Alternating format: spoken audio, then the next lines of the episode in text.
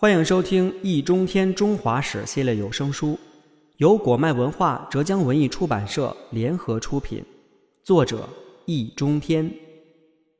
第二十一卷《朱明王朝》第二十集：市井与江湖。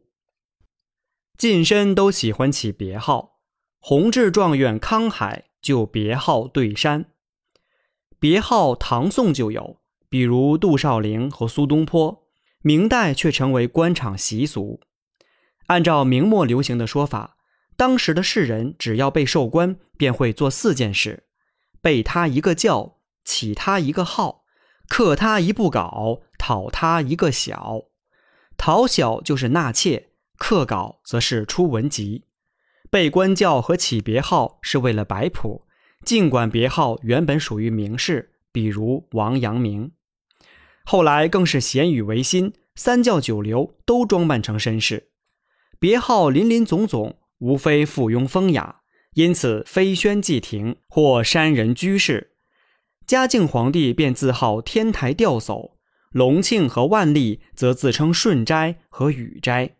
这里面既有炫耀，也有谄媚，因为顺和雨可不是随便谁都能够自称的，何况儿子是顺。父皇岂非是尧？风雅变成恶俗，也就分分钟的事情。于是，就连严嵩的家谱永年也自号贺坡。成化到嘉靖年间的书法家祝允明，则在《前文记》一书中记录了一件怪事：江西某知县审案，问堂下被捕的盗贼姓甚名谁，那人回答说：“守愚不敢。”知县听得一头雾水。问旁边的县吏什么意思，方才明白，原来守愚是那人的别号。盗贼也有别号，可谓雅贼。当然，江湖中更流行绰号，绰号也古已有之。武则天的宠臣李义府就叫李猫，还有个马屁精叫两脚野狐。不过，官员的绰号多为别人所取，江湖中则往往自封。从阎王太岁到棒槌劈柴不一而足，叫得最响的是十三太保，还有三十六天罡、七十二地煞，替天行道的观念看来很是深入人心。实际上，明代颇有些身手不凡、取之有道的大盗，就连嘉靖末年锦衣卫都指挥使陆炳的家里也曾被洗劫一空，陆炳还自认倒霉，不敢声张。后来实在忍不住，才对某巡按御史抱怨了几句。结果当天晚上，那盗贼便出现在他面前。盗贼说：“讲好不张扬的，为什么食言？”陆炳支支吾吾，唯唯诺诺。盗贼嘻嘻哈哈地说：“哼，御史一百个御史又怎样？今晚不杀你便是。”言毕，立马消失的无影无踪。如此这般，又可谓侠盗。这不奇怪，仗义每多屠狗辈，负心都是读书人。江湖中其实爱憎分明，也不乏有识之士。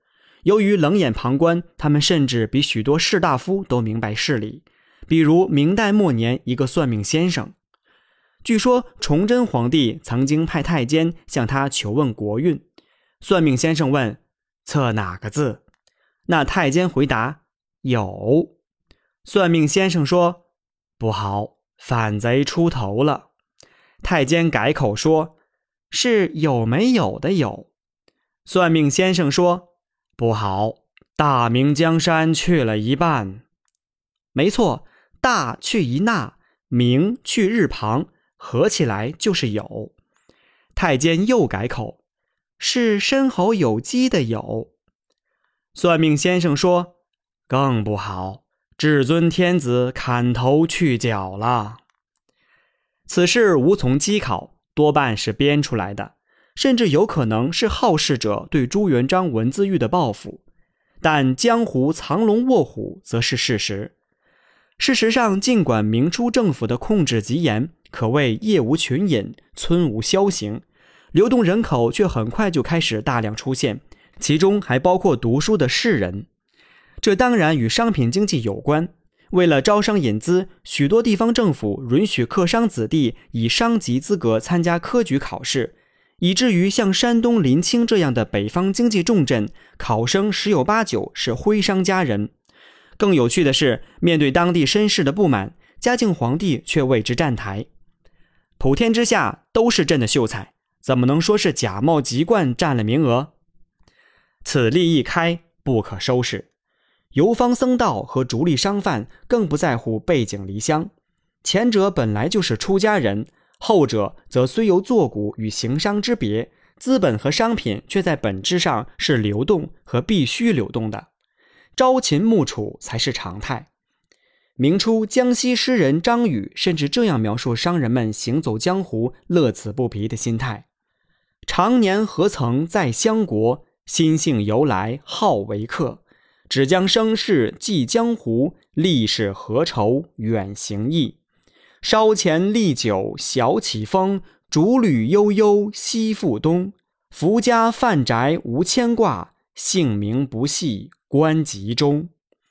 这可真是自外于体制，并以此为豪。事实上，江湖的本意是远离庙堂，因此归隐山林也是身在江湖。只不过士大夫们的情况往往是处江湖之远而不忘其君。或者以林泉为捷径，真正的江湖却是在体制外另立系统。姓名不系官籍中，则恐怕是前提条件。江湖离庙堂远，离市井近，市井俗气而鲜活，喧嚣又踏实，甚至连出版物也多半是实用的，比如科举考试的参考书、图文并茂的生活小窍门之类，以及小说和戏文。毕竟，过好自己的小日子才是寻常百姓的真实想法，尤其是在没有动乱和战乱的岁月里。当然，那里也有灯红酒绿、纸醉金迷。富甲一方的豪商巨贾，无疑是高消费群体的主流。其中，附庸风雅的买新茶、玩古董、搞收藏、组织吟风弄月的文艺沙龙；逢场作戏的，则流连忘返于茶楼酒肆、红灯区。只是他们也都千金买笑，微红已翠。正如前引张宇的诗所说：“嵯峨大伯夹双鲁，大富能歌小富舞。旗亭美酒日日沽，不识人间离别苦。”在这方面，士人往往不敌商人。弘治三年的状元钱福归隐后，心仪一位名妓，却被某个富商捷足先登，金屋藏娇。可见没有钱便没有艳福，哪怕名叫钱福。后来还是那位土豪看状元面子，让他俩见了一面。状元郎则赋诗一首，调侃说：“淡罗淡紫淡罗裙，淡扫蛾眉淡点唇。可惜一身都是淡，如何嫁了卖盐人？”潜伏的事并非个案。明中叶以后，士大夫纳名妓为妾更是成为时尚。不过，从良虽然是青楼女子的较好出路，她们却不是晋商商贾的唯一选择。有需求就有市场，专门为富贵阶层培训小老婆或大丫鬟的家庭式私立学校也应运而生。调教出来待价而沽的女孩子叫扬州瘦马。养瘦马其实是人肉生意。瘦则既指身材，也指家境。换句话说，培训学校出低价从贫寒家庭买来小女孩，然后像养马那样抚养成人，再选择买主赚取高额利润。这里面的关键在于教育和训练，因此有专业的女教师负责教学。顺从主妇和枕边风情是必修课，琴棋书画等技艺则要看资质。最理想的是上得厅堂，下得厨房。若能管理好财务，也算一技之长。卖不出好价钱的瘦马，只能流落花街柳巷，那里当然更是市井，也是江湖。南北两京和苏州、杭州等大都会，妓女人数动辄以千计，她们多半以姑娘相称，称为小姐，则要到清末。尽管明代已有林清姐或扬州姐之类。风尘女子的命运冰火两重天悲惨的无异于性奴任人蹂躏任人倒卖。得意的结交权贵出入豪宅还有好事文人为他们举行选美大赛评出金陵十二钗之类花榜。士大夫们对此往往乐观其成他们的生活情趣也很接地气。明是江湖和市井的时代。新型文艺也在这多样世俗中诞生。